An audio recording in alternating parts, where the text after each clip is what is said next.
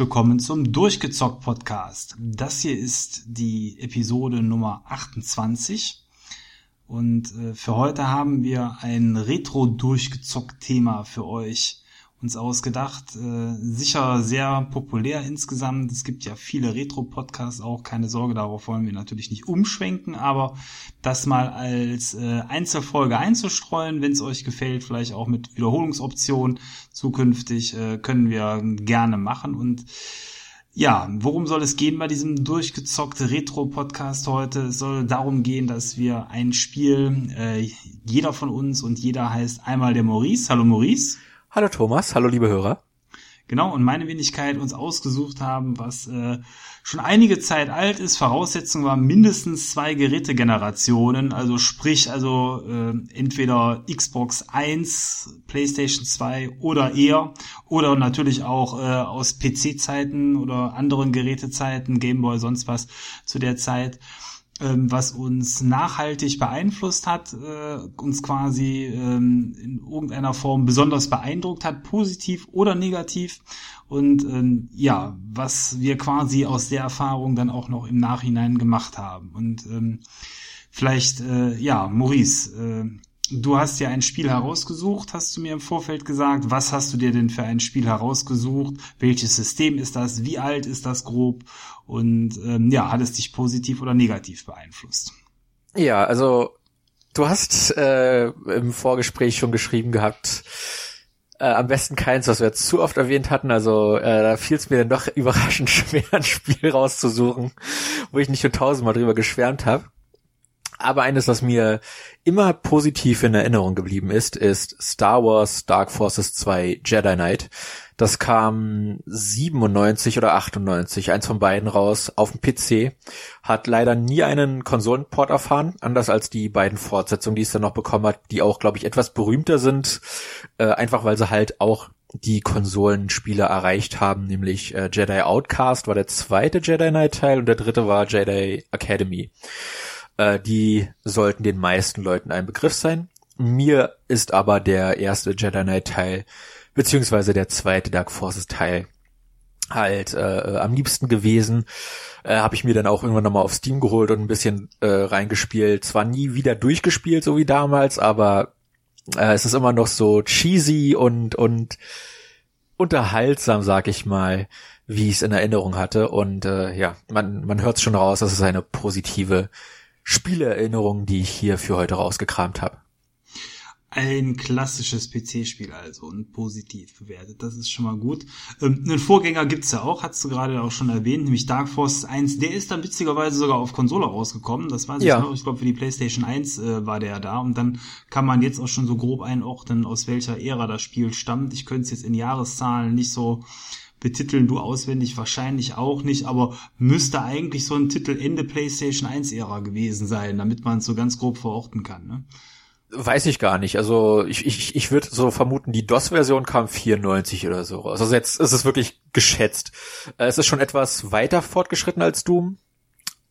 Ja, obwohl, denn, dann haut 94 glaube ich nicht hin. Also es ist auf jeden Fall leicht fortgeschritten als Doom technisch, aber noch nicht so ausgetüftelt, sag ich mal, wie Duke, mit, Duke Nukem. Mit, ja, aber ich glaube doch mit 3D-Modellen äh, und allem, oder vertue ich mich jetzt gerade?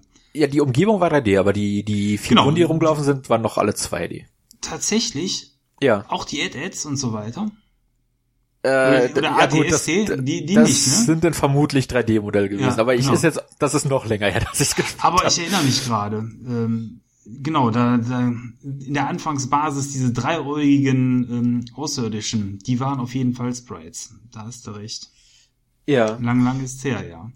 Ja, äh, 96 kam's äh, 95 kam's für DOS raus und 96 für PlayStation. Also ich lag ein Jahr daneben. und äh, wenn du gerade schon guckst, ist das äh, mit mit 2D oder mit 3D äh, Figuren? Also die Figuren sind wirklich 2D. Unfassbar. Aber ich vermute halt die größeren Kampfläufer und so, das müssen ja. irgendwie 3D-Modelle sein. Da finde ich jetzt aber spontan nichts. Ja. wie, ja, was man alles so verdrängen kann.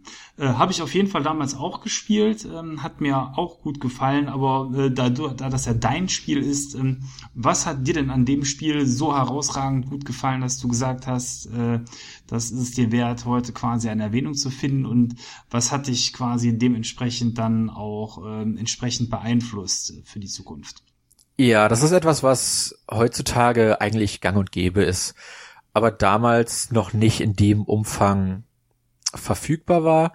Das war einfach ein Lizenzspiel zu Star Wars. Äh, da als Kind riesiger Star Wars Fan gewesen natürlich, wie so viele Kinder äh, in dem Alter. Und das war einfach ein, ein Lizenzspiel, was sich frei von der, von der Handlung der Filme bewegt hat und sich da irgendwie in die Geschichte der Filme begibt äh, und praktisch eine Nebengeschichte erzählt. Und das mit einer Hauptfigur Kyle Katan, die einfach super sympathisch ist. Äh, in dem Spiel auch tatsächlich noch mit echten Schauspielern äh, in, in schrecklichen CG-Hintergründen äh, äh, und in niedriger Bitrate äh, äh, vorgespielt. Das kann man sich heutzutage gar nicht mehr geben. Wenn man das auf modernen Computer spielt, dann äh, wechselt das andauernd zwischen 1000 äh, verschiedenen Auflösungen hin und her, weil dieses Video halt irgendwie nur, was weiß ich, 320 mal irgendwas groß war oder 640 mal was, wie gesagt, das ist auf jeden Fall ein sehr, sehr kleines Bild, was man denn rein theoretisch also rausbekommt. Die Auflösung eines einzelnen Icons auf einem äh, aktuellen Handy, ne? so ungefähr, ja. Ja. Und äh, das war halt sehr besonders. Aber was es auch gemacht hat, äh, der erste Teil war ja ein reiner Ego-Shooter. Und dieser Teil lässt sich auch als Ego-Shooter spielen. Aber man bekommt, äh, wie der Titel vermuten lässt, im Verlaufe des Spiels ein Laserschwert.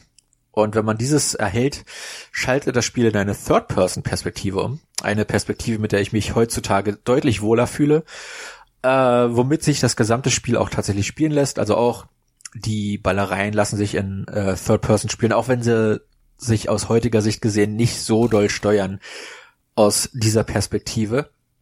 Und das wirklich Coole war, dass es noch vor Kotor und so weiter und so fort äh, deine Entscheidungen, wie du im Spiel äh, mit den NPCs umgehst, welche welche Sidequests du erledigst in den einzelnen Missionen, äh, ob du ein ein guter Jedi wirst oder ob du ein schlechter Jedi wirst, also ein Sith. Und das bestimmt auch, was du für Fähigkeiten im späteren Spielverlauf freischaltest. Also wenn du auf der guten Seite spielst, schaltest du zum Beispiel die Heilungsfähigkeit der Jedi frei. Wenn du auf der bösen äh, Seite spielst, kannst du dann die, die Machtblitze freischalten. Die viel, und viel cooleren Machtblitze. ich habe immer auf der guten Seite gespielt. Und das ich ist auch, das ist auch einer der Gründe, weshalb ich das, äh, äh, weshalb ich das heute als Thema genommen, also als Spiel genommen habe. Weil äh, du sagtest ja, das soll uns, das hat uns irgendwie, irgendwie auch beeinflusst. Und das ist etwas, was sich durch meine Spielerkarriere durchgezogen hat, dass ich seit jeher immer eigentlich den guten Pfad folge, in Mass Effect, in, in was weiß ich, in allen Spielen, wo sich äh, äh Möglichkeiten ergeben, auch mal etwas arschiger zu sein, um es mal äh, direkt auszudrücken. Und äh, ja, das, das hat da wahrscheinlich seinen Anfang genommen. Also ich kann mich nicht an alles erinnern, was ich als Kind gemacht habe, aber das ist mir noch sehr präsent, dass ich da bereits schon immer eigentlich als, als guter Jedi äh, die NPCs nicht abgeschlachtet habe und äh, denen geholfen habe, die es brauchten. Ähm, wie ähm, weißt du noch grob, wie alt du warst, als du das gespielt hast? Ähm, ist ja dann auch schon ein bisschen näher.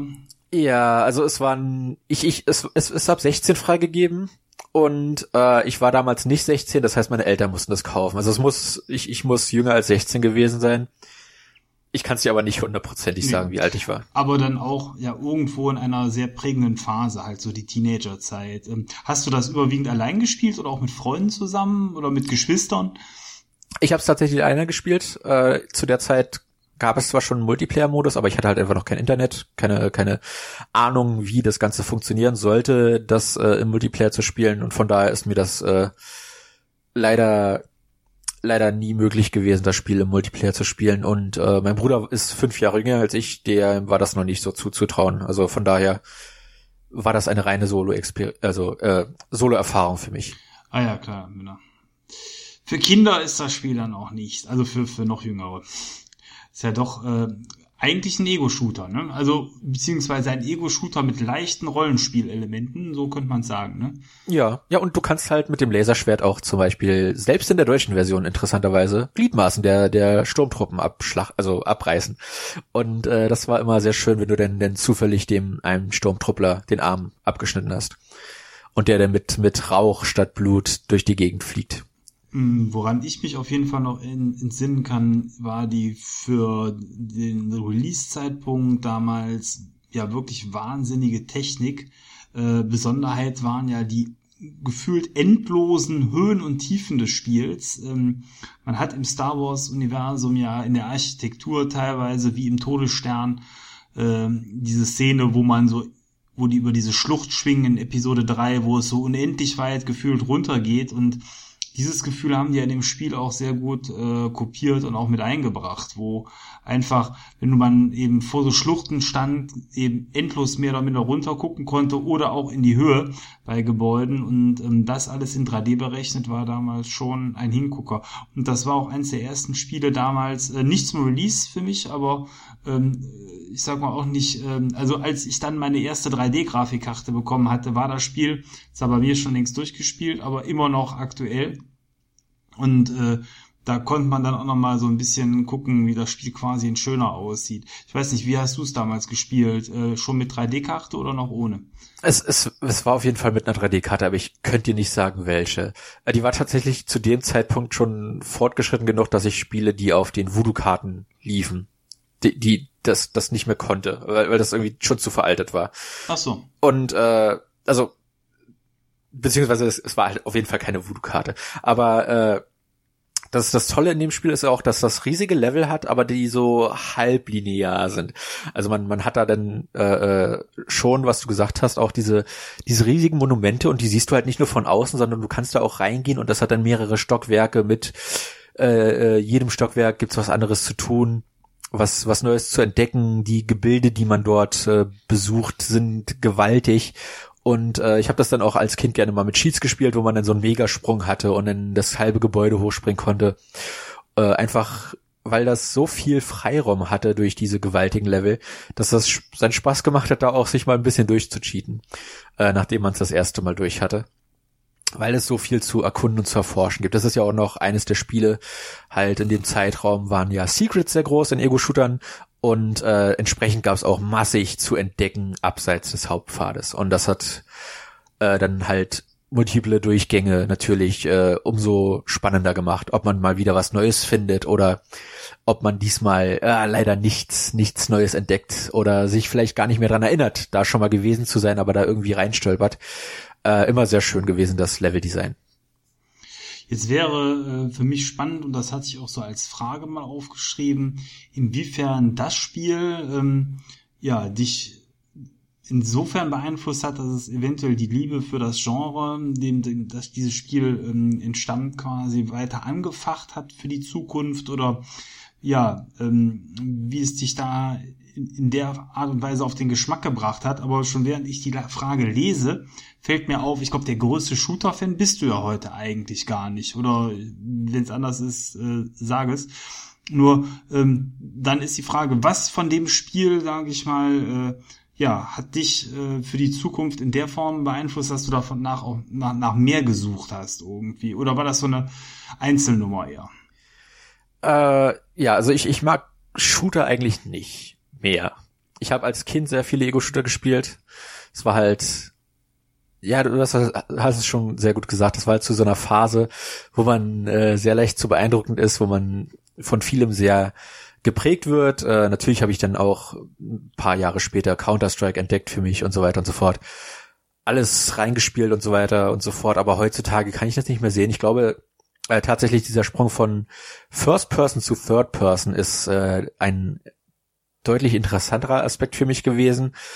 Ähm, ich finde das Spiel als Third-Person-Shooter deutlich attraktiver, außer, wie gesagt, dass das halt die Zielschwächen dann hat, weil das äh, zum Beispiel mit dem Ballern halt nicht so richtig darauf ausgelegt ist. Aber ich finde es als, als Third-Person-Shooter, als Third-Person-Erfahrung hat es mich definitiv schon irgendwie äh, dahin geleitet, dass mir diese Perspektive besser gefällt. Äh, die, die meisten Erinnerungen, die ich an das Spiel habe, sehe ich tatsächlich auch in meinem Kopf als Third-Person-Erfahrung. Und äh, wie gesagt, das und äh, so die die Entscheidungen immer gut spielen zu müssen. Also so die zwei Aspekte, wo ich sagen würde, das sind die Dinge, die mich am meisten von dem Spiel geprägt haben und äh, vielleicht auch ein bisschen entsprechend dem dem Ego-Shooter-Genre ermüdet haben, weil mich weder, also seit Doom und Dark Forces 2 irgendwie nichts mehr so richtig packen konnte in derselben Art und Weise, wie es die beiden Spiele getan haben. Und äh, ich glaube, da bietet mir denn die Third-Person-Action mit seinen Set-Pieces, mit den, mit den Akrobatikkünsten der, der sichtbaren Figuren äh, deutlich mehr heutzutage. Und das hat so da seinen Anfang genommen, dass dieser Perspektivenwechsel äh, meine Vorliebe zu der Third-Person-Perspektive da irgendwie seinen Anfang genommen hat.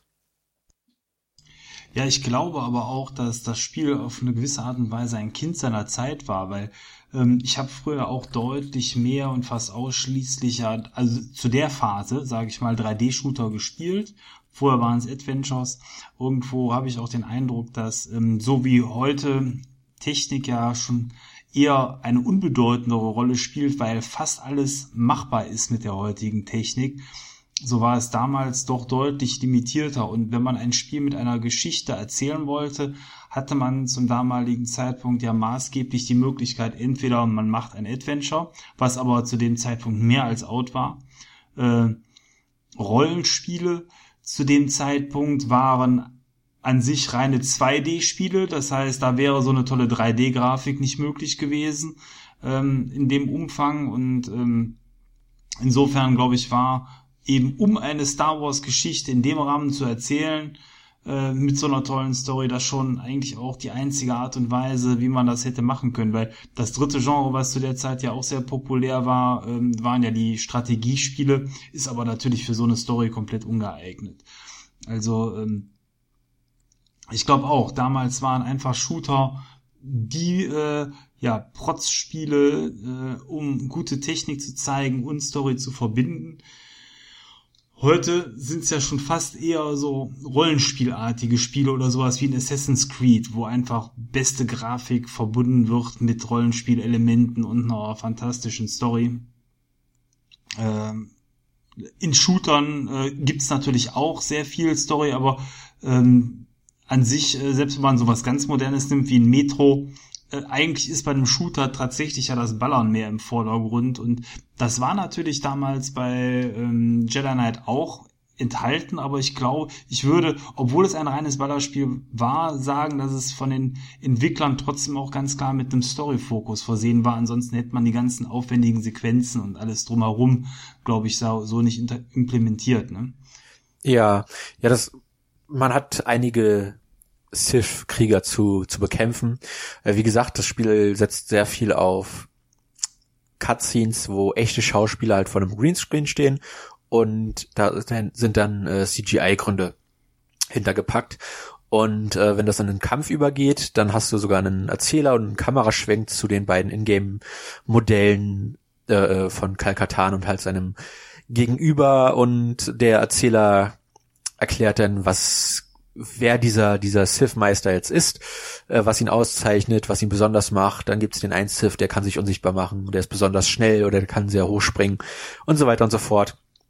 Und da ist schon erzählerischer Ansatz bei. Und ich würde sogar sagen, dass das mehr ein Adventure, Ad, ja, Action-Adventure ist als ein reiner Shooter, weil klar ballert man viel, aber das Spiel nimmt sich halt wirklich viel noch von dieser alten Doom-Schule äh, und setzt darauf, dass du äh, Schalter aktivieren musst, um weit entfernte Türen zu öffnen, äh, mehrere Schalter aktivieren musst, um dies und das zu tun, um dann weitere Ebenen freizuschalten und so weiter und so fort. Es ist auch sehr viel Backtracking äh, in gewissen Levels vorhanden.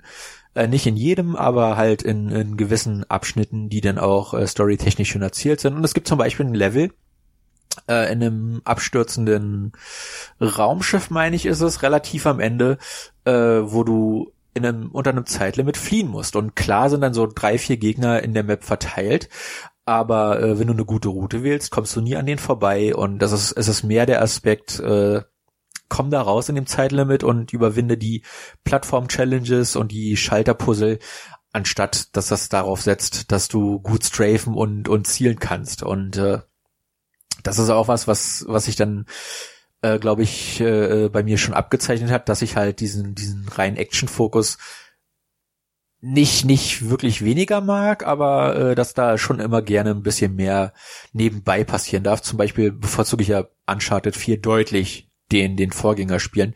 Und das ist auf jeden Fall das Uncharted, wo der Balleranteil am niedrigsten ist zu dem Adventure-Anteil, der da deutlich äh, Überhand genommen hat, äh, im Gegensatz zu den Vorgängern. Und ich glaube, da sieht man schon ganz gut, äh, in welche Richtung sich die Shooter generell entwickeln würden, weil äh, klar gab es und gibt es immer noch sehr äh, reine Shooter, wie jetzt halt die Call of Duty-Reihe, aber heutzutage sich auf ein Genre festzulegen, wo jedes zweite Spiel ein Loot- und Level-System hat, RPG-Elemente links und rechts äh, äh, auf dem Bildschirm geklatscht werden, ist es halt einfach so ein, ein Mischmasch aller Genres, jedes Spiel, dass es eigentlich echt schwierig ist, sich da auf, auf gewisse Dinge festzulegen und dann zu sagen, okay, äh, heutzutage sind Shooter immer noch das, das optische Aushängeschild, wenn Assassin's Creed, was halt kein reines Open-World-Action-Spiel, sondern mehr schon ein Open-World-RPG ist, äh, äh, dann, dann ähnliches vollführen kann.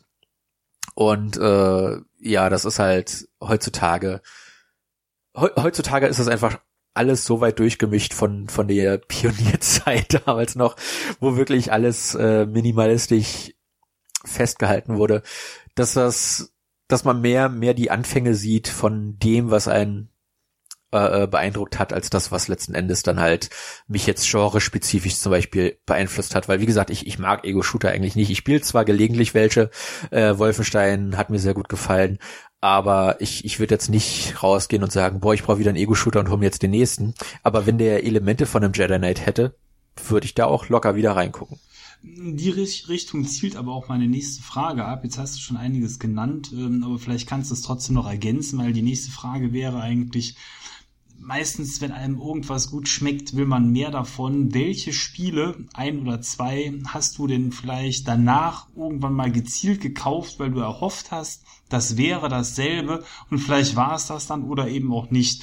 Ähm, Gab es da irgendeinen Titel, den du ganz gezielt in der Hoffnung äh, erworben hast oder warst du immer schon der versierte Spielekenner und Zeitungsleser und sonstige informierte Spieler, der natürlich auf keine Inter reingefallen ist? Äh, ich habe die beiden Nachfolger gespielt. Äh, ich bin jetzt nicht der größte Fan von Jedi Outcast. Ich weiß, der hat viele Fans, aber äh, Jedi Academy hat mir sehr gut gefallen. Äh, ich habe nie spezifisch nach einer Jedi Knight ähnlichen Erfahrung gesucht, aber ich würde schon sagen, dass Mass Effect mir, glaube ich, deshalb gefallen hat, weil das halt zwar ein RPG ist im Ansatz, aber das Ballern im Vordergrund steht.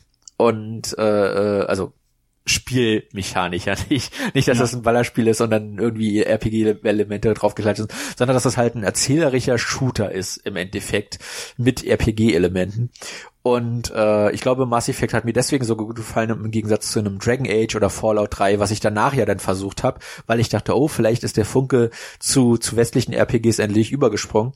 Ich glaube, Mass Effect hat mir einfach deswegen gefallen, weil das halt viele Elemente von dem vereint, was ich aus äh, Jedi Knight kannte, halt diese linearen, aber recht offenen Levels, äh, die die Exploration natürlich, äh, Geheimnisse zu finden, in dem Fall halt Loot-Material, äh, um, um weitere Erfahrungspunkte zu bekommen, aber halt auch die die Story-Interaktion mit den Figuren, die Entscheidungen zwischen Gut und Böse und äh, dann mit diesen Entscheidungen auch legen zu müssen. Ich, ich erzähle es äh, äh, gerne nochmal.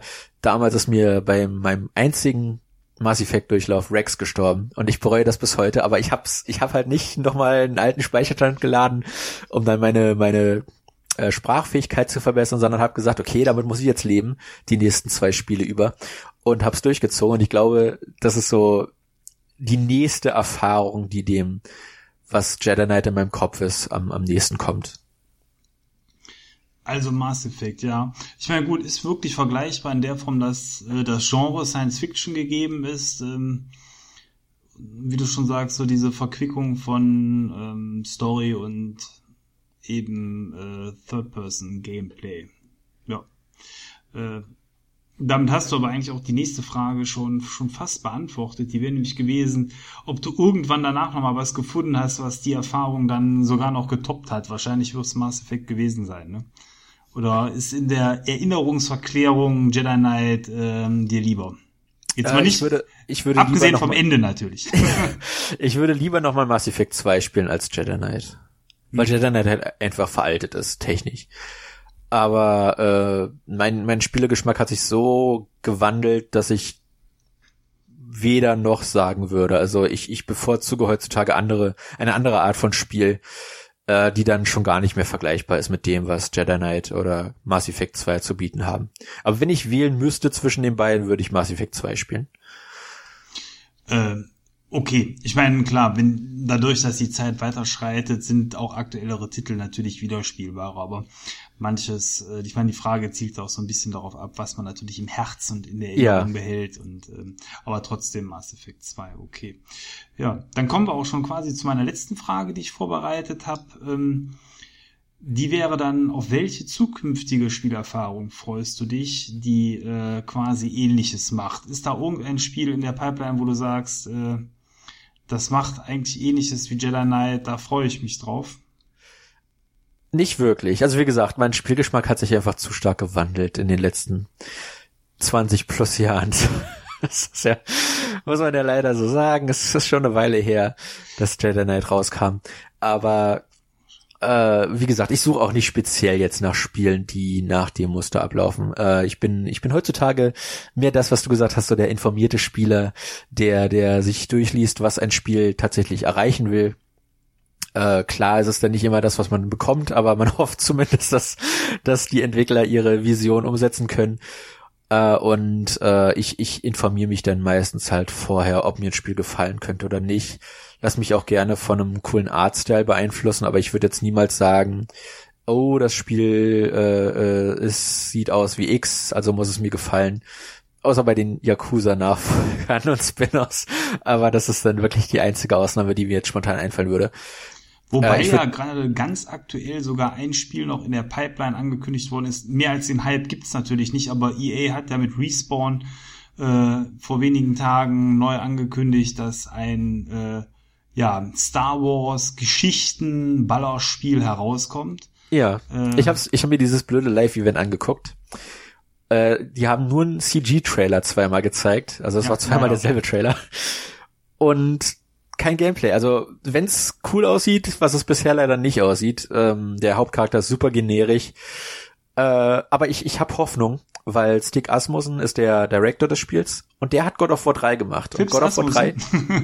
Stick Asmussen heißt so, er. Okay. Und der hat God of War 3 gemacht und ich liebe God of War 3. Also wenn da ähnliche Inszenierungselemente drinne sind in dem äh, Star Wars Fallen Order oder so heißt das Spiel. Also soll Ende des Jahres rauskommen. Bis dahin habe ich mir den Namen eingeprägt. Äh, dann dann schaue ich mir das auf jeden Fall an, aber von einem CG-Trailer lasse ich mich heutzutage nicht mehr beeindrucken. Also, du meinst also, wenn der Hauptcharakter einem Banta das, den Augapfel rausreißt, indem er sich mit dem Lichtschwert von hinten auf den Kopf schwingt, dann ist es deins, okay. Das muss es gar nicht mal sein, aber es, es wäre halt cool, wenn sie Dinge machen, die Star Wars bisher konzeptmäßig noch nicht so umgesetzt haben in dem Ausmaß. Also klar, Force Unleashed ging schon in die Richtung, aber das die, die einzige gute Szene des Spiels ist die, wo man den den Sternzerstörer vom Himmel holt und selbst die ist nicht so gut, weil du halt andauernd von TIE Fightern angegriffen wirst. Also wenn das ein cooles Quicktime-Event gewesen wäre, ja, so, sowas will ich halt. Weißt du, einfach gib mir, gib mir megamäßige Set-Pieces äh, äh, alle zwei Stunden und ich bin zufrieden.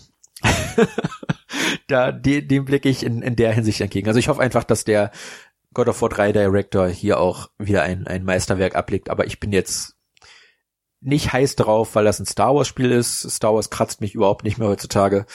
Äh, oder weil das ein, ein Action-Adventure ist.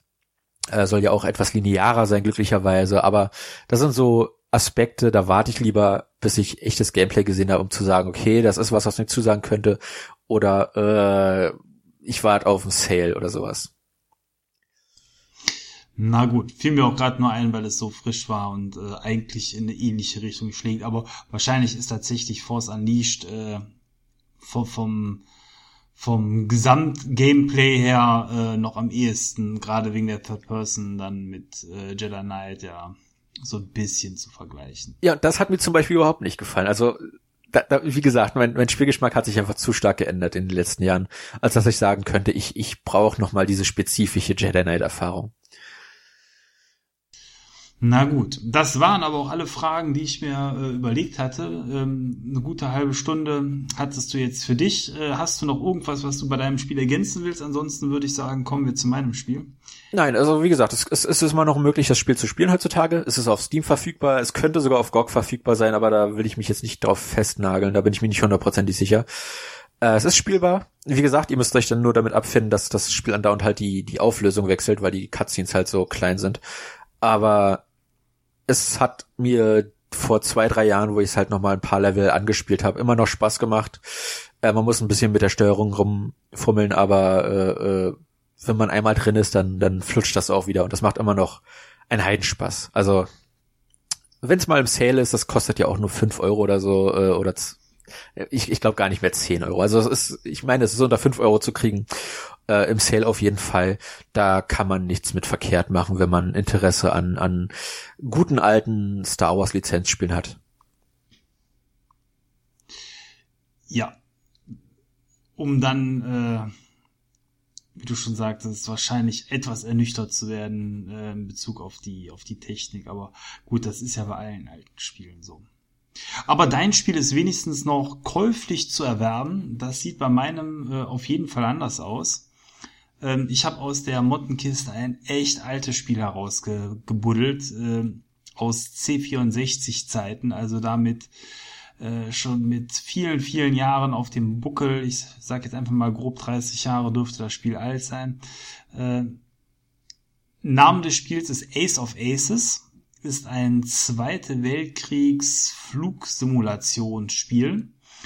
Ähm, Wer Interesse hat und gerade die Möglichkeit hat, vielleicht den Podcast am PC hört, sollte, wenn er das Spiel nicht kennt, vielleicht mal eben bei ähm, YouTube eingeben Ace of Aces. Da findet man Videos zu dem Spiel, kann man sich den Eindruck verschaffen. Allen reinen Zuhörern werde ich jetzt mal kurz erläutern, ähm, was es in dem Spiel zu sehen gibt und auch wie hübsch dieses Spiel ist. Hust.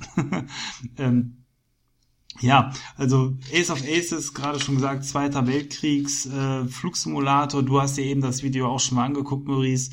Ähm, das Spiel ist einfach durch die Plattform natürlich aus heutiger Sicht sehr, sehr limitiert.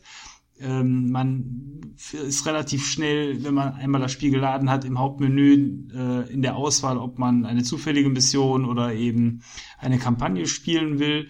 Und dann geht es nach kurzer Ausrüstung des Flugzeugs dann auch schon hoch in die Wolken, wobei so wie man es aus äh, modernen Simulationen vielleicht kennt, ähm, Start, Landung spielt alles keine Rolle. Man ist direkt hoch in den Wolken äh, und, und fliegt dementsprechend mit seinem Flugzeug und äh, steuert auf den Feind zu. Also dieses ganze drumherum fehlte.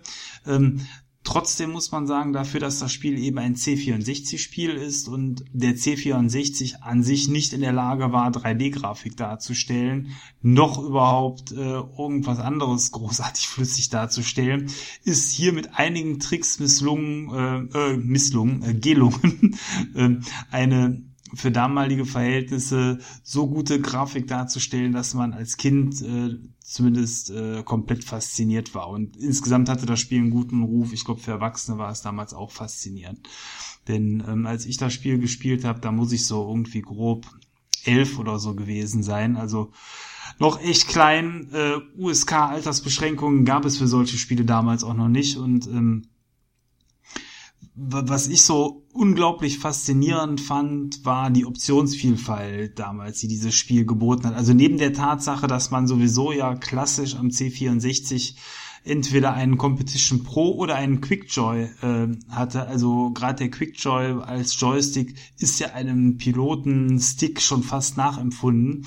Hatte man also da äh, ein sehr schönes Simulationsgefühl und ähm, der Flug durch die Wolken, du hast das vielleicht eben gesehen, Maurice, dir ist natürlich sofort aufgefallen, dass das Spiel irgendwie mit vier bis fünf Bildern pro Sekunde nur abläuft, aber ähm, ja und heute heute beschweren wir uns, wenn ein Spiel äh, seine 30 FPS mal um zwei Frames unterschreitet. Also die die Standards haben sich ge gewandelt, sag ich mal. aber man hat in dem Spiel ein festes Bitmap ähm, Cockpit, so wie man es vielleicht aus späteren Titeln bei Wing Commander oder ähm, Strike Commander oder anderen Spielen, nee, Strike Commander hatte sogar schon 3D-Cockpit, auf jeden Fall also andere Spiele mit klassischem ähm, 2D-Cockpit gewohnt ist, das hatte das Spiel auch schon. Und der Blick heraus in die Wolken hat durch so einen Parallax-Trick, also wenn sich verschiedene Ebenen miteinander verschoben, tatsächlich eine Art und Weise äh, einem Wolken äh, gezeichnet, wie das auch viele, viele Jahre danach in der Form an, auch an deutlich besseren und teureren Geräten nicht mehr dargestellt worden ist.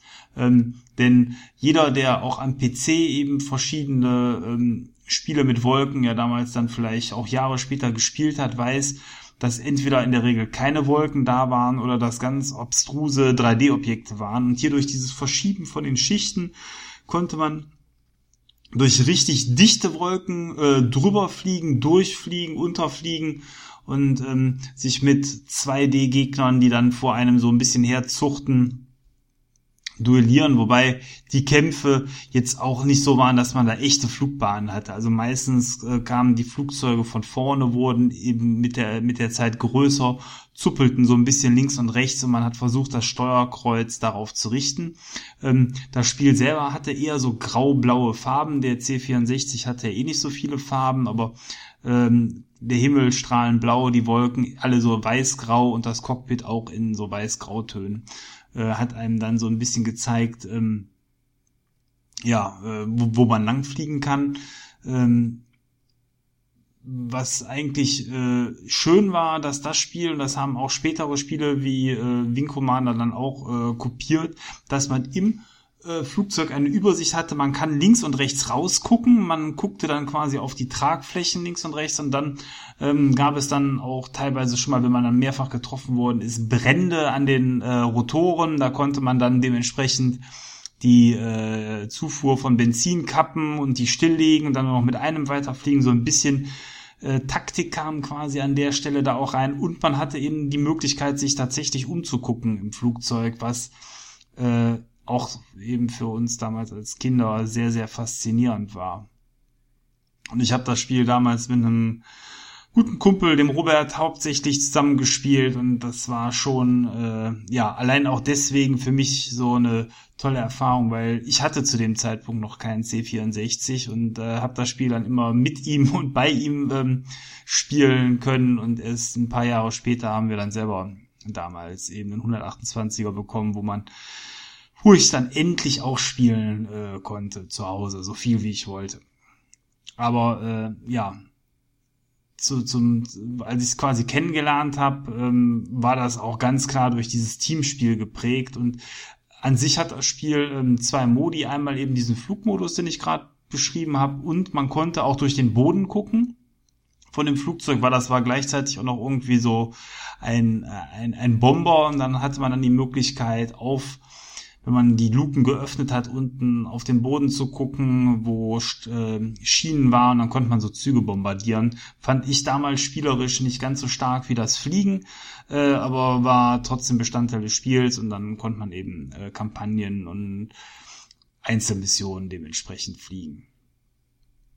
Ja, also das äh, war das, was mir sehr, sehr gut an diesem Spiel gefallen hat und meine Liebe für so Flugzeugspiele auch echt entfacht hat. Weil ich hatte dich ja eben auch gefragt, ähm, welches Genre hat dir dein Spiel quasi näher gebracht? Bei mir war es ganz klar die Flugsimulation, was mich dann auch ja Jahre später eigentlich bis heute nicht so 100% losgelassen hat. Wobei mittlerweile ja Flugsimulationen ja fast keine Rolle mehr spielen. Gibt ja nur noch ganz wenig Spiele, äh, die dementsprechend in dem Genre wirklich verankert sind. Ja, aber es, lässt sich ja noch etwas ausweiten äh, und äh, in, in höhere Gefilde starten. Und da gibt es ja dieses eine Spiel, ich weiß jetzt irgendwas mit Squadron Äh, 42 ist es das, ist das das Spiel, was dann auch so ein bisschen eher in Richtung äh, Wing Commander geht, was du eben schon erwähnt hattest. Du meinst, was demnächst kommen soll? In, äh, also demnächst, ja. Also in einem Crowdfunding-Jahr, was zehn echten Menschenjahren entspricht, ja. Das soll noch kommen. Äh, ja, also wie gesagt, es, es, es gibt noch links und rechts Projekte, aber so, so wirklich groß ist da die Auswahl nicht mehr. Das ist so ein bisschen wie mit äh, Arcade Racern diese Generation. Ja. Äh, da werden es auch immer weniger. Es gibt so ein paar Genres, die scheinen die moderne Spielerschaft einfach nicht mehr anzusprechen, was gelegentlich etwas schade ist. Ich meine, Ace Combat, klar, als große Serie gibt's immer noch, aber das ist ja dann auch schon fast die einzige. Ja, und da kriegst du auch nur ein Spiel pro Generation, wenn du Glück hast. Also ja. Autorennspiele sind da doch deutlich beliebter. Ähm, aber äh, was mir auch beim Gucken des Videos jetzt nochmal aufgefallen ist, hatte ich eben in der Vorbesprechung auch schon gesagt, wirklich vieles von dem Spiel tatsächlich hat Wing Commander ähm, später kopiert, was ich ja auch sehr geliebt habe. Aber so dieses ähm, Stehen in einem äh, Vorbesprechungsraum, äh, bei Wing Commander später konnte man sich ja dann sogar mit den Leuten unterhalten, das geht hier nicht, aber dieses Gefühl, ähm, bei einem Briefing zu sein, dann der Spucht hin zum Flugzeug und Abheben, was in so einzelnen Bildern dargestellt wird, bei eben Ace of Aces, bei Wing Commander ja mit damals dann deutlich schickeren, zu dem Zeitpunkt möglichen kleinen Animationsfilmchen.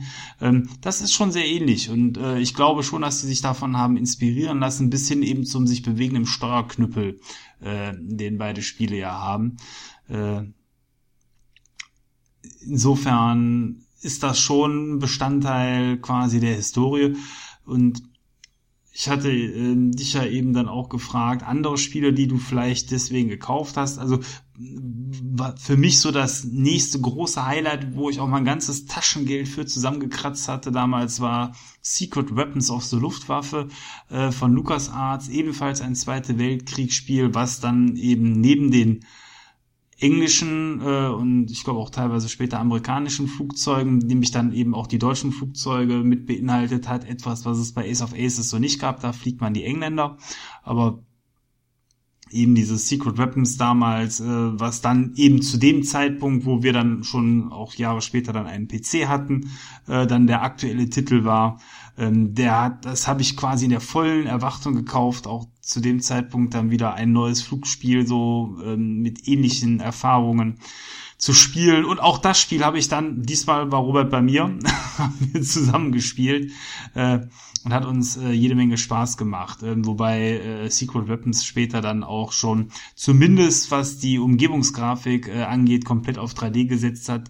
Die Flugzeuge waren aber nach wie vor Sprites, also wie bei einem Wing Commander. Hast du das mal irgendwann gesehen oder gespielt? Äh, Leider nicht, leider nicht. Mhm.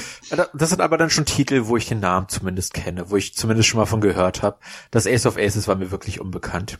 Und ja. äh, das ist halt noch so eine Generation vor mir gewesen. Also mein Vater hatte zwar einen C64 eine kurze Zeit, auf dem ich dann auch ein bisschen gespielt habe, aber ich könnte Ihnen nicht sagen, wie die Spiele darauf hießen und das äh, war auf jeden Fall nicht dabei. Und äh, das war dann auch so ein Genre, was an mir komplett vorbeigegangen ist. Äh, zu der Zeit war ich dann schon mehr in, in dem abenteuerlichen Sachen drin, sag ich mal, äh, wo, wo ein bisschen mehr aus der äh, eigenen Perspektive geschossen und, und erkundet wird. Und das war einfach nie, ich hatte da einfach nie den, den Zugangspunkt zu. Dann hatte ich dich ja auch eben gefragt, ähm, ob du mal irgendwann was gefunden hast, was die Erfahrung dann noch getoppt hat muss sagen, da habe ich mich wirklich ganz lange sehr schwer mitgetan. Und ähm, insbesondere, also was für mich quasi das Kernelement von dem Spiel ausgemacht hat, war dieser tolle Dogfight in den Wolken, zwischen den Wolken. Und ähm, um da ehrlich zu sein, das hat also weder ein Wing Commander später noch ein Strike Commander oder eben das äh, schon besagte Secret Weapons of the Luftwaffe ähm, so in der Form hinbekommen und hat mich, obwohl die anderen Spiele ähm, vom, vom Gesamtspielspaß, die ich gerade genannt habe, sicherlich alle besser waren. Einfach auf, aufgrund der, der Möglichkeiten und der vielfältigen äh, Missionstypen.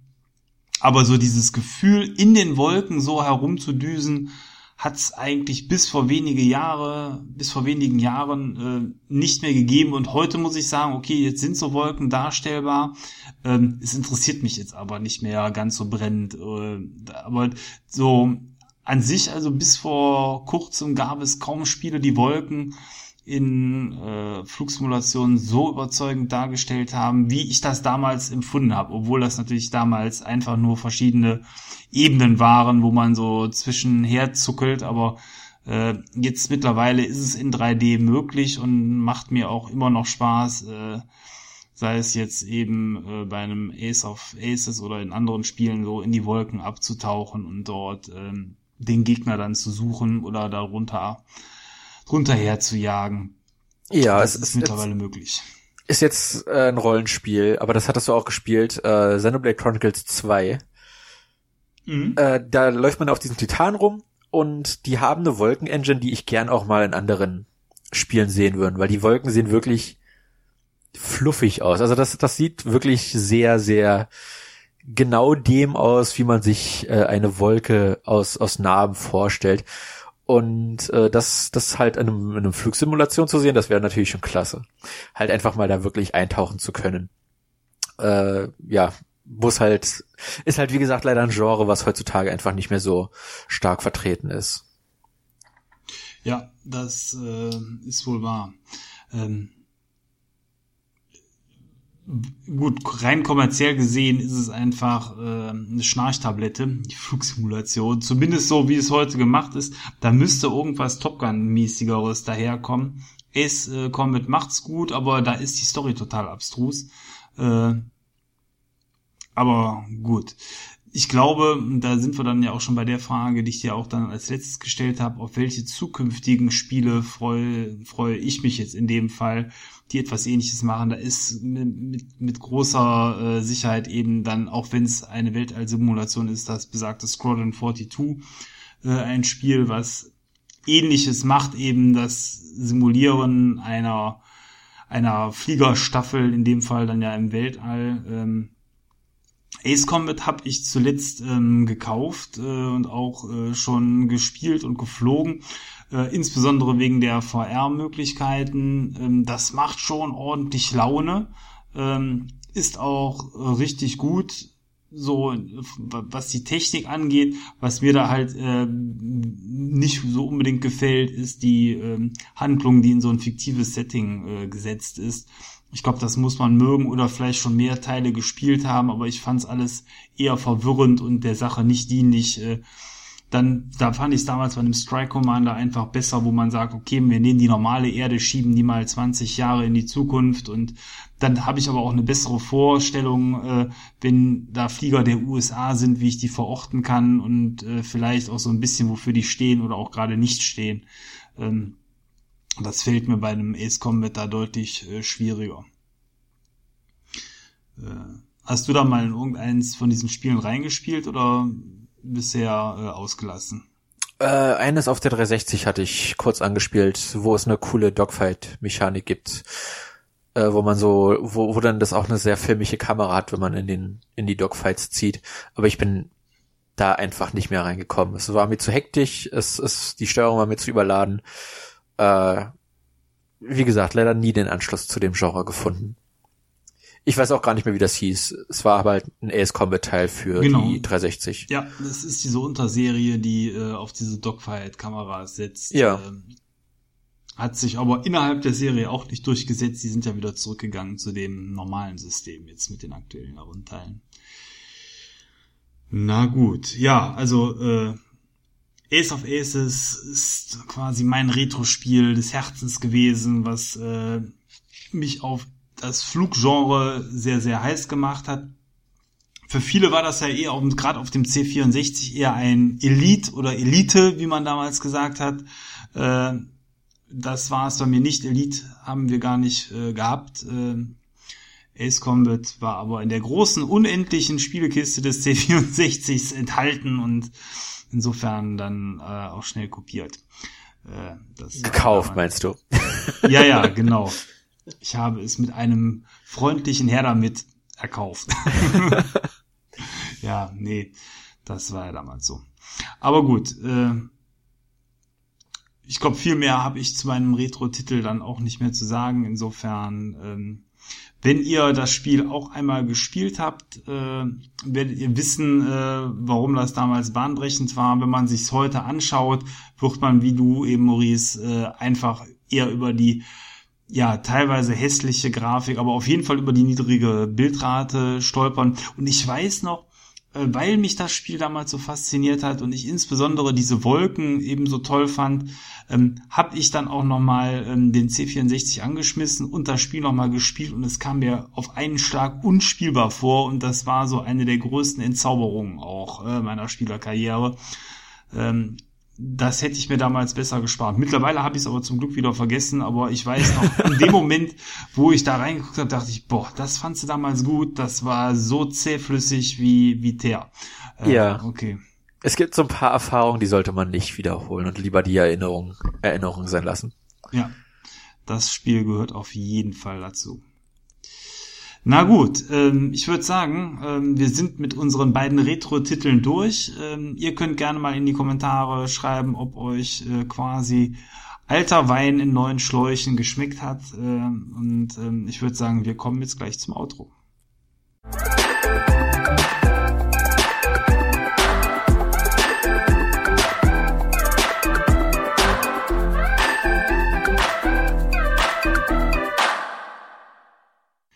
So, da sind wir wieder. Ihr habt etwas Musik genießen dürfen auf beiden Ohren.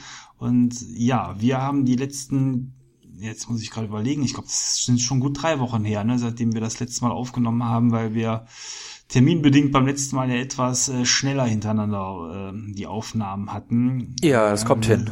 Lange Zeit. Was hast du in deinen letzten, ich sag jetzt einfach mal drei Wochen gemacht? Äh, zockermäßig nicht so viel. Ich habe ein neues JRPG angefangen. Äh, Trails, nee Quatsch, Legend of Heroes, Trails of Cold Steel nennt sich das. Ein sehr, sehr langer, unnötig langer Name. Äh, Habe ich aber noch nicht weit genug gespielt, dass ich da schon Urteil bilden könnte. Äh, gefällt mir bisher sehr gut, aber ich habe da noch nicht mal an der Oberfläche gekratzt. Äh, ich will heute mal ein Non-Gaming-Thema erwähnen. Äh, neben der Tatsache, dass ich gestern in Captain Marvel drinne war, Oh. Äh, der nicht so schlecht ist wie sein Ruf, aber auch nicht so gut wie äh, die Billionen, die er eingespielt hat, das rechtfertigen. Äh, Habe ich mir ein neues Handy gegönnt nach drei Jahren, ziemlich genau sogar. Äh, äh, ich bin ja vor drei Jahren auf Android umgestiegen, nachdem ich äh, Microsoft mit ihrem Windows 10 OS äh, sehr, sehr enttäuscht haben und das ja dieses Jahr auch äh, seine letzten Updates bekommt, bevor es komplett abgestellt wird. Und äh, ja, da bin ich jetzt äh, dieses Jahr ins Samsung-Lager umgestiegen, habe mir das Galaxy Note 9 geholt. Das hat vor einem halben Jahr noch 1000 Euro gekostet, das kleine Modell, also das äh, Modell mit weniger internem Speicher. Äh, dank den sechs Monaten, die dazwischen liegen und der Ankündigung und äh, mittlerweile auch Veröffentlichung der neuen Samsung-Handys, also Handys, da kommt ja gefühlt im Monatstakt was Neues raus von den Herstellern, äh, habe ich dafür nicht ansatzweise das äh, bezahlt, was die dafür gerne hätten. Und äh, ich bin sehr, sehr zufrieden damit. Das hat ein 4K-Display, äh, was man auch runterstellen kann in der in der Auflösung, sprich, da spart man ein bisschen Batterie. Aber ich kann jetzt halt darauf auch meine meine YouTube-Videos mal in 4K genießen äh, mit HDR. Also wer kein Fernseher hat, es gibt, es gibt Alternativen, äh, YouTube äh, in 4K zu genießen. Äh, sehr, sehr beeindruckt von dem, was der S-Pen bietet. Also das hat ja einen kleinen Stift dabei. Mit dem kann man dann zeichnen, schnell Notizen machen. Das geht alles so viel schneller, wenn man das wirklich in der Eile braucht und äh, unterwegs irgendwie eine Nummer notieren muss oder so. Dann zieht man einfach den Stift raus. Man muss nicht mal das Display anmachen, das schreibt das direkt drauf. Und äh, das hat ja ein super AMOLED-Display, nennt sich das. Äh, ich habe oh, das noch nie gesehen. Ganz kurz, ähm, ich weiß, welches Handy du hast. Das hat nämlich auch ein Kumpel von mir. Das ist das hat auch diesen kleinen Ständer hinten, ne? Wenn man oder ist hat er den an der Hülle dran. Auf das jeden Fall relativ groß ist das, ne? Das ist das, ziemlich groß, ja. Ja, kenne ich. Cooles Teil. Äh, und das ist das erste Display, wo ich das wirklich mal gesehen habe in Aktion, dass wenn es schwarz wird, das halt nicht mehr leuchtet, sondern einfach aus ist. Und das hat mich echt schockiert, weil ich hatte vorher ein Huawei Mate 8 und das hatte halt noch ein Display, wo, wenn schwarz geblendet wird, dann, dann ist halt der, das Display immer noch beleuchtet. Aber äh, wenn du nachts irgendwie ein YouTube-Video guckst oder halt ein Anime habe ich geguckt, wo mir das das erste Mal wirklich aufgefallen ist, und dann eine kurze Schwarzblende drin ist, dann ist auf einmal der komplette Raum dunkel. Weil dieses Display für den einen kurzen Moment, wo es schwarz ist, nicht mehr beleuchtet wird. Und das ist so irre, äh, dass ich jetzt derzeit auf der Suche nach einem guten Fernseher bin äh, und gucke, dass ich vielleicht zu meinem Geburtstag dann in ein paar Monaten äh, mir dann auch endlich den 4K-Fernseher gönne, um dann für die äh, nächste Konsolengeneration auch gewappnet zu sein, technisch.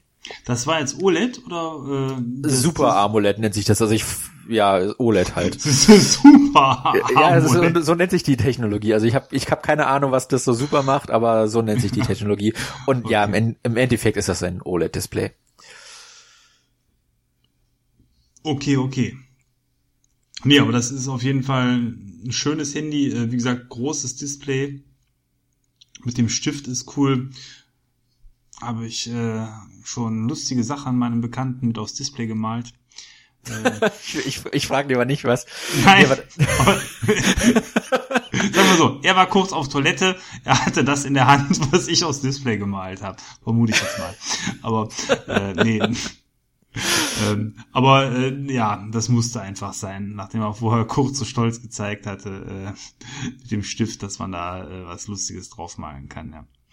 Okay. Nee, aber äh, äh, da muss man auch sagen, solche Geräte hat natürlich äh, zum Beispiel jetzt eben Apple mit den iPhones gar nicht im, im Programm. Äh, auch also, also insbesondere was die Größe angeht. Gut, diese ganz, ich habe jetzt ähm, vom iPhone X dieses Riesenhandy selber noch nicht in der Hand gehabt. Das wird wahrscheinlich ähnlich eh groß sein, aber äh, ist auf jeden Fall für, für alte Leute mit schlechten Augen, da zähle ich ja auch schon zu, eine äh, ne, ne, ne gute Sache. Und ich gucke mittlerweile auch gerne und viel YouTube übers Handy. Äh, insofern, ja, äh, das macht dann schon Laune. Hat das auch, das hat auch, äh, ähm, ja, oder das Display, da geht auch schon bis zum Rand oder ist das da noch nicht? Das weiß ich jetzt gerade gar nicht. Ähm, das hat oben und unten halt äh, äh, wie, wie soll ich das sagen? Das hat halt oben und unten immer noch eine, schwarze Fläche, wo dann halt ja. äh, ein bisschen was rüberragt. Aber links und rechts geht es halt so rund ab. Also ah genau, an der Seite geht das rund, so ja. war das. Ja. ja. Äh, das stört mich aber nicht. Also wie gesagt, äh, ich ich ich habe lieber, dass die Kameras äh, in dieser schwarzen Fläche versteckt sind, als irgendwie in, ins Display geklatscht, was halt kacke aussieht und auch Platz wegnimmt. Und wenn du ein Video guckst, hast du da immer die Kamera im Bild. Also von daher äh, stört mich das nicht. Und das Einzige, was mich an dem Display stört, das ist super, es ist, es ist sehr riesig aber es ist nicht 16 zu 9. Also wenn man da ein YouTube-Video guckt, hat man links und rechts entweder schwarze Ränder oder das, das ist zumindest cool, dass das die Option gibt. Du kannst ranzoomen, dann ist es passgenau, aber du hast halt oben und unten so 10, 20 Pixel, die dir dann fehlen jedes Mal. Hm. Und dann musst du dann abschätzen, okay, ist das ein Video, wo ich unten was lesen muss? Wenn das Untertitel hat, dann lohnt sich das nicht, das Vollscreen zu machen.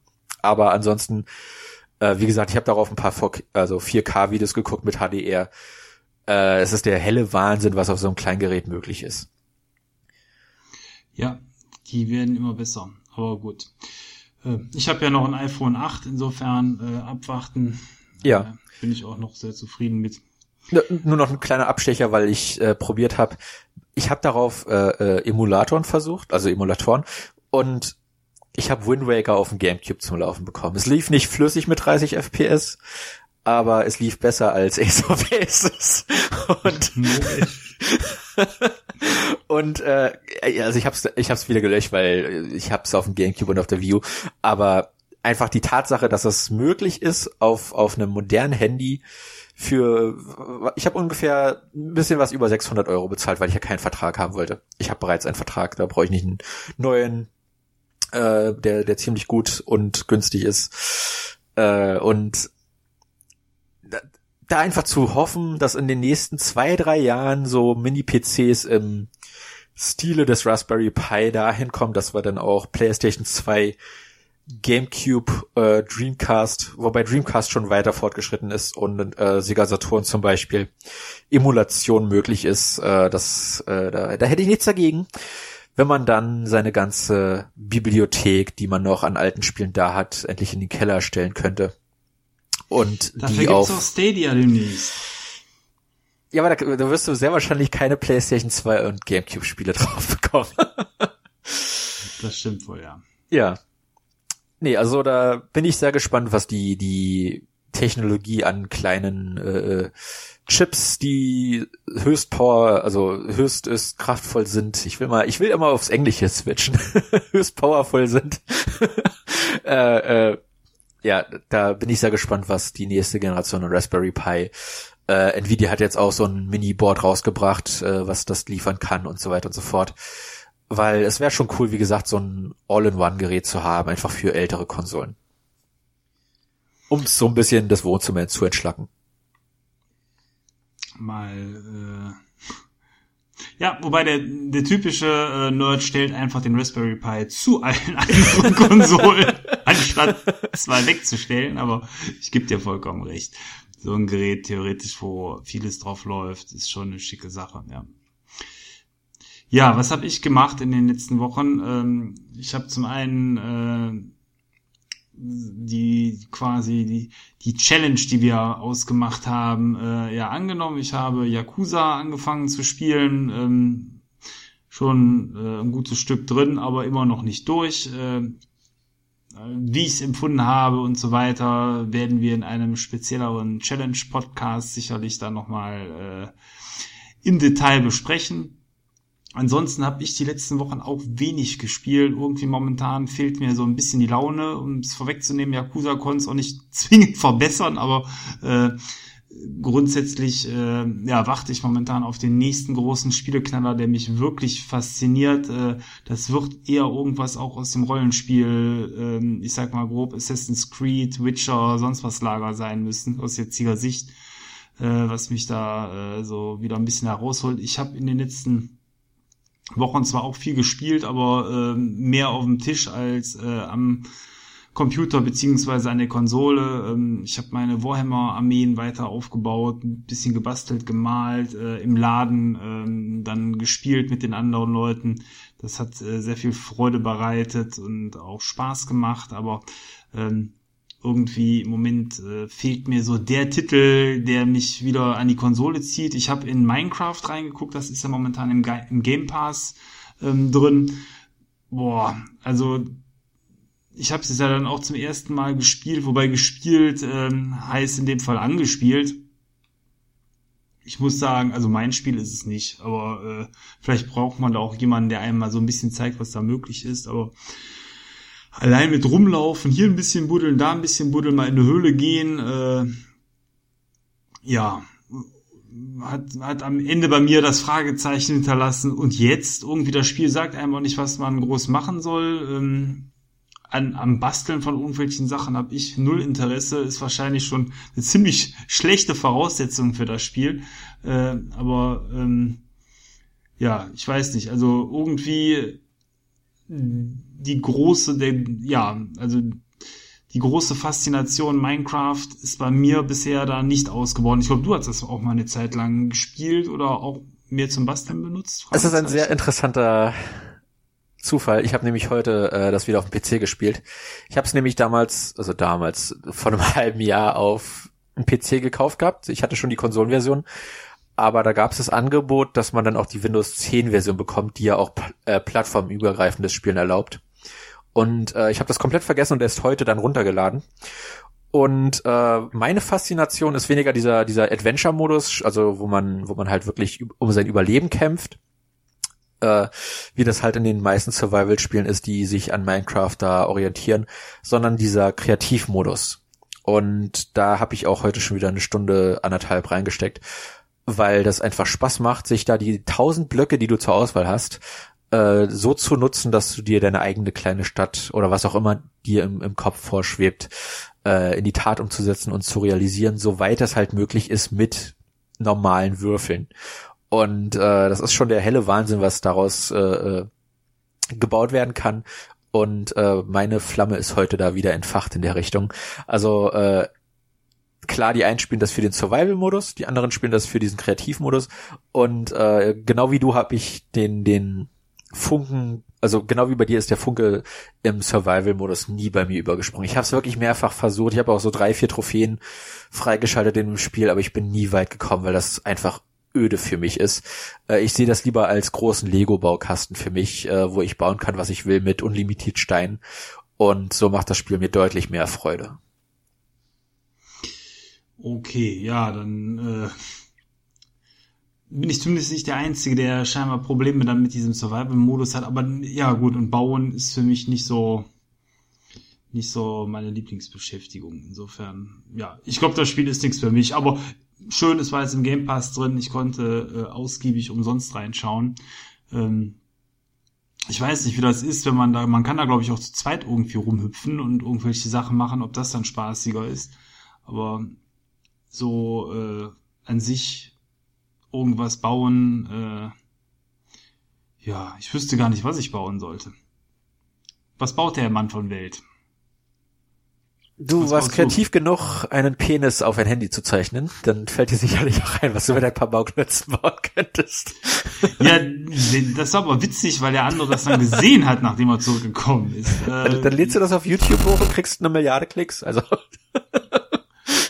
Ja, das wäre noch ein Geschäftsmodell vielleicht, ne? Nee, ich weiß nicht. Also, äh, mal gucken. Ähm, sicher werde ich demnächst noch irgendwas anderes finden, was ich äh, spielen kann. Meistens irgendwann kommt auch der Punkt, dann äh, kann ich keine Plastikfigürchen mehr basteln. Dann muss was anderes her. Aber ähm, irgendwie momentan fehlt mir das richtig coole, ähm, ja, am besten Third-Person Adventure-Rollenspiel auf Konsole mit schöner, schicker Grafik, toller Story. Da muss ja bald noch mal irgendwas kommen. Da hätte ich was für dich. Es nennt sich Yakuza. ja, ja, Yakuza. Wie gesagt, da wollen wir noch mal extra drüber reden. Ja. Das machen wir jetzt heute. Ich, nicht, ich habe meinen Teil der Wette schon eingehalten, ja. obwohl es mich krass frustriert hat. Ich habe Ori durchgespielt. Äh, auch in dieser Definitive Edition oder wie die heißt. Also nicht in der Standardversion, sondern die, wo ein bisschen mehr Content drin ist. Ich habe nicht zu 100% durchgespielt. Das war mir zu frustig, aber ich hab's, ich hab die Story beendet. Das ist gut. Ja. Dann liegst du momentan auf jeden Fall vorne mit der Welt. es wird schwer, mich einzuholen, würde ich behaupten. ja. Na gut, ja, ich glaube, das war's dann aber auch für heute. Ähm, so viel mehr haben wir nicht. Ihr habt eine Stunde Podcast. Äh, wir haben euch von den großen Perlen der Vergangenheit berichten können und von dem, was wir zuletzt gemacht haben. Ich hoffe, ihr hattet sehr viel Spaß damit. Ähm, wir hören uns auf jeden Fall in zwei Wochen wieder. Wenn ihr es jetzt auf Ostern frisch zum Download hört, äh, ja, wünschen wir euch noch frohe Ostern. Ansonsten, äh, wenn ihr es später hört, vergesst es einfach. Ostern hat nicht stattgefunden. Das genau. war ein genau. Insider-Job. ja. Nee, dann sage ich mal äh, vielen Dank fürs Zuhören. Ciao, euer Thomas. Ja, ich bedanke mich auch fürs Zuhören. Bis zum nächsten Mal, euer Maurice.